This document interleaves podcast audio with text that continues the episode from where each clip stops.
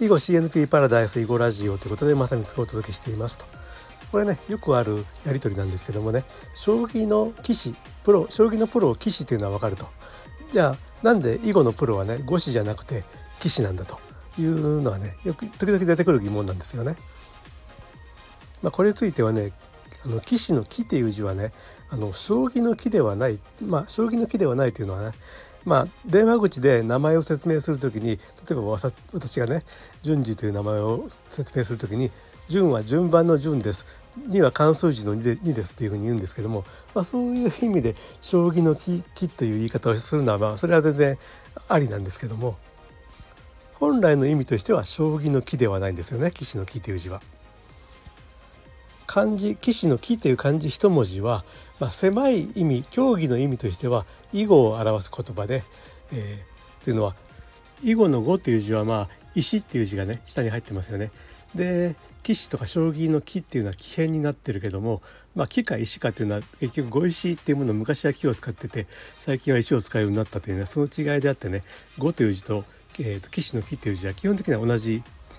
漢字なんですよ。なので狭い意味では「木」っていう字は一文字では囲碁を表すと。これはね囲碁の団体日本棋院っていうあたりにもね現れてるわけですけども。で木「」っていう字にはもうちょっと広い意味ボードゲーム全般を表すような意味があってねこれはね例えば中国語で、えー、っと五目並べのことを五色5つの子供の木って書いて五色それからオセロゲームのことをね黒白木って書くんですよね。でか、まあ、囲碁のことはいい囲む木なんですね。ボードゲームの中で黒白を使うボードゲームはオセロ、えー、と5つ並んだら勝ちというボードゲームは五目並べ囲むボードゲームは囲碁息っていうことですよね。まあそういう意味では将棋で木という字も使ってるのもまあ将まあ大将が戦うようなそういうね軍人のゲームみたいみたいなね戦闘ゲームということで将棋っていうことを言うとすれば、まあ、将棋の「木」という字がねあの「木」という文字を使ってることは全然、まあ、おかしいことではないということなんですけども、まあ、そういうことであってねボードゲームの一般を表す言葉が「木」であってで狭い意味では囲碁を表す言葉であって決してね木っていうのが将棋を表す言葉ではないということはねこれはちょっと強調しておきたいというか、はい。えー、そもそもね江戸時代に出された将棋の本を見るとねあの全部初めの方はねほぼ全部ね象象が戯れるっていう将棋っていう字を使ってるんですよ。でこれがだいぶ時間時代が進んでから今のね将棋というね漢字が使われるようになったということでまあまあ言ってみればこれ江戸時代に考え出された当て字ですよね。まあ象が戯れるってまあ字画数も多いしねなんかそのその勝負の雰囲気とねちょっと合わないというか戯れてるというよりはそういうね戦争ゲームということで、えー、っと当て字がね使われるようになったと思うんですけどもそういう意味では将棋で「木」という字を使ってるのは割と歴史が新しくてですねまあ江戸時代からの数百年のことだということでね